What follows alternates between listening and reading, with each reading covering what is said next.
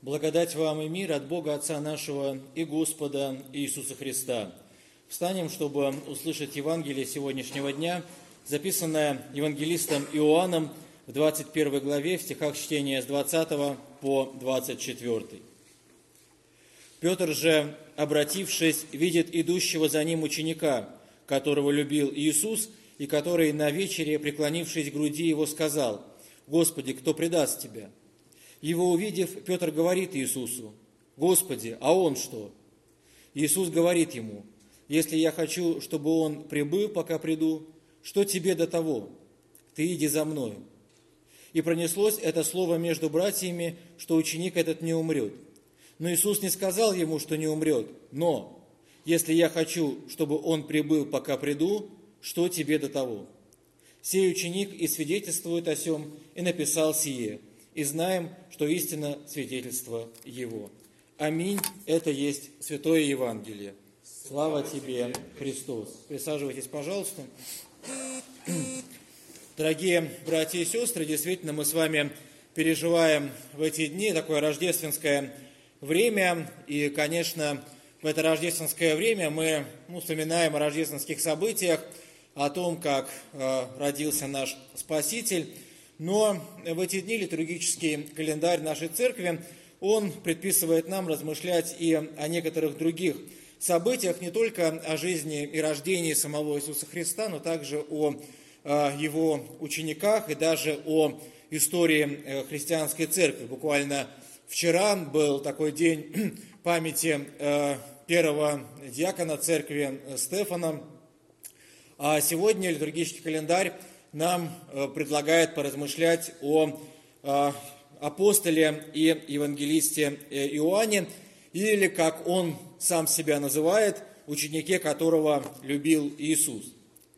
Конечно, история Иоанна, так же как и история, наверное, всех апостолов и, наверное, даже, можно сказать, всех учеников Иисуса Христа, это история не только о вере, но и о покаянии, об обращении человека – о том, как когда-то вот в жизнь человека приходит Господь, и эта жизнь, она меняется, и человек оставляет то, что э, у него было, оставляет какие-то свои грехи, оставляет свои переживания, чтобы дальше следовать за Христом.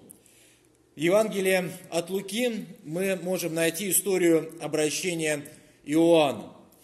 Действительно, мы читаем о том, что он был одним из рыбаков – сыновей Зеведеевых, которые вместе с Симоном, будущим апостолом Петром, ловили рыбу на берегу Генесарецкого озера. Мы можем сами вспомнить о том, что действительно эти рыбаки, они всю ночь ловили рыбу, ничего не поймали, но затем, по слову Господа Иисуса Христа, они вновь закидывают свои сети – и мы читаем о том, что рыбы становится настолько много, их улов настолько был велик, что лодки практически не выдерживают и почти начинают тонуть. Конечно, мы понимаем, что Иоанн, сын Зеведеев, очевидно присутствовал при вот этом чуде, которое происходит с рыбаком Симоном, и видел тот ужас и страх, который рыбак Симон испытал когда э, произнес такие слова «Выйди от меня, Господи, потому что я человек грешный». Наверное, и Иоанн мог бы присоединиться к этой покаянной молитве. Такие слова, конечно, хочется сказать очень часто и нам.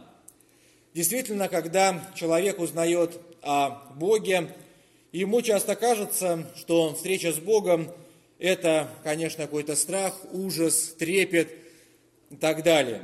Отчасти это ведь действительно так, и мы находим в словах Ветхого Завета, э, что встреча человека с Богом, она для человека вроде как ничего хорошего не обещает.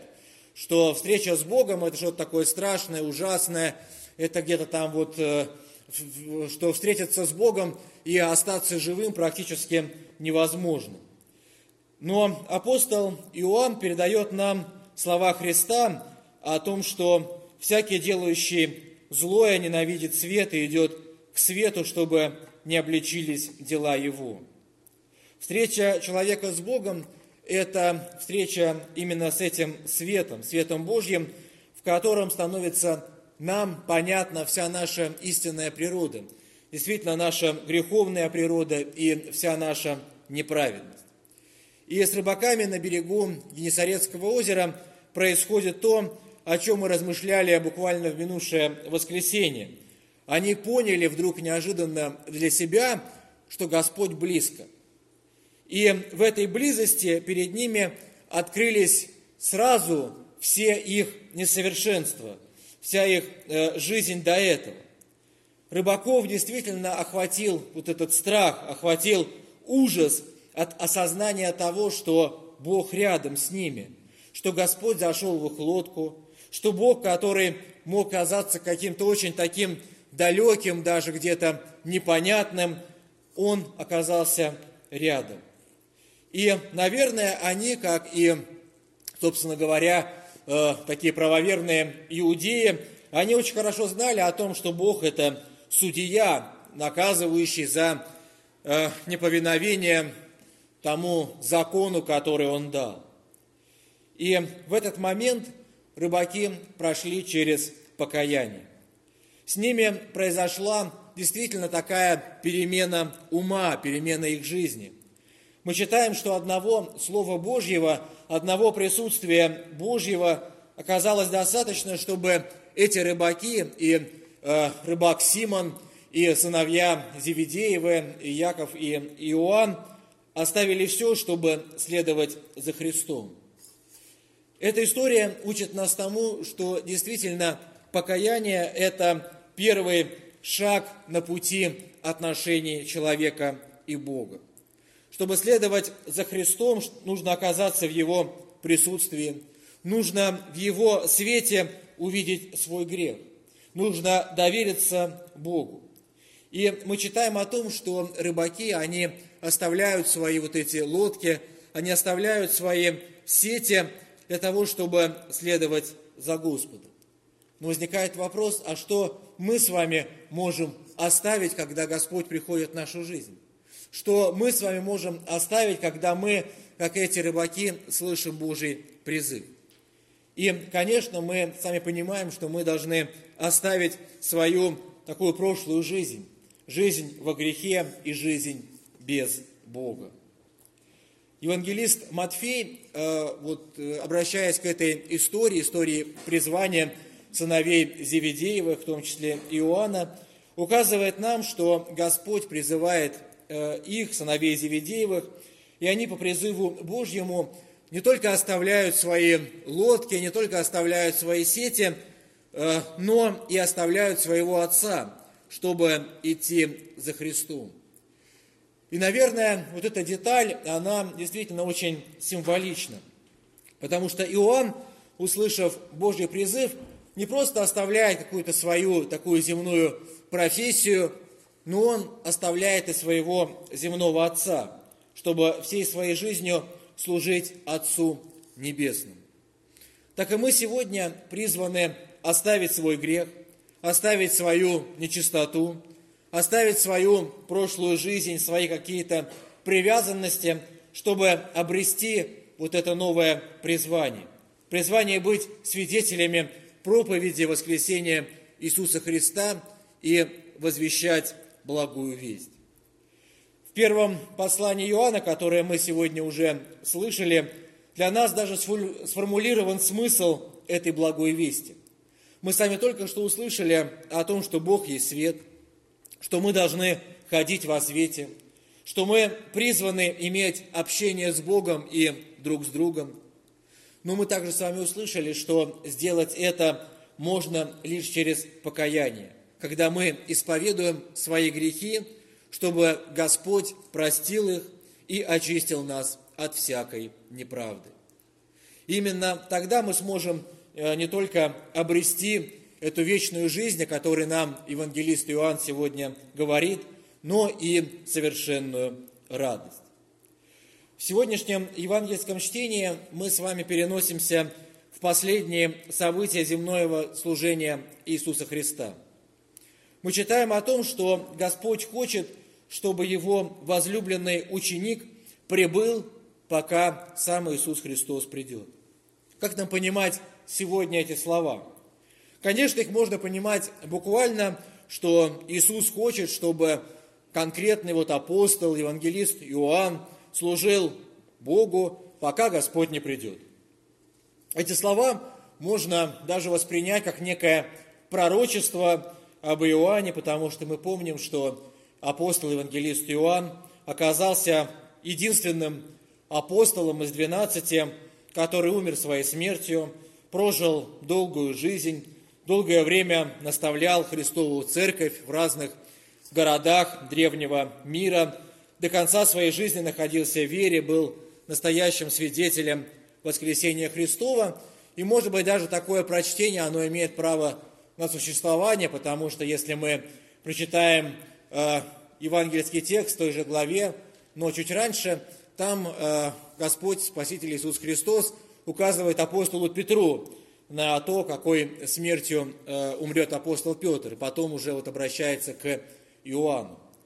Но можно вспомнить здесь и о том, что перу апостола и евангелиста Иоанна принадлежит последняя книга Нового Завета, так называемая книга Откровения, где как раз-таки э, евангелист Иоанн описывает то, что ему открыл Господь о последнем времени, о своем втором пришествии.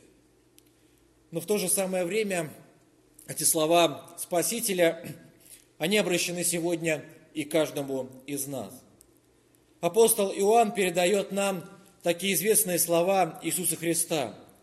«Ибо так возлюбил Бог мир, что отдал Сына Своего Единородного, дабы всякий верующий в Него не погиб, но имел жизнь вечную». Мы с вами должны услышать эту благую весть о том, что Господь возлюбил каждого из нас. Мы все люди в которых Господь пробудил веру, мы все возлюбленные ученики Иисуса Христа. И ради любви каждому из нас, ради нашего спасения, Иисус Христос когда-то зашел на Голговский крест. Из любви к нам, каждому из нас, на, Голгов, Голговском кресте была принесена жертва и совершен этот радостный обмен, когда мы отдали все свои грехи э, Иисусу Христу, а Он отдал нам свою праведность. Из любви к нам Господь берет на себя наши грехи. Из любви каждому из нас Он э, дарует нам праведность. Поэтому наше призвание – это призвание быть верными Богу, пока Он не придет. Призвание нести служение возлюбленных учеников Христовых. Призвание видеть Божью любовь к нам и с любовью относиться к ближним. Мы сами помним такие слова, которые евангелист Иоанн передает нам, слова Иисуса Христа, «Потому узнают все, что вы мои ученики, если будете иметь любовь между собой». И если мы хотим действительно быть такими возлюбленными учениками Христовыми, то наша ответственность любить друг друга, как Господь возлюбил нас – наша ответственность пребывать в учении Христа. Наша ответственность уповать на милость Божью, на Его благодать и учить этому наших ближних. Сегодняшнее евангельское чтение указывает нам на еще одно очень важное качество христианской жизни. Мы читаем о том, как апостол Петр, видя возлюбленного ученика Христа, спрашивает у Спасителя, Господи, а он что?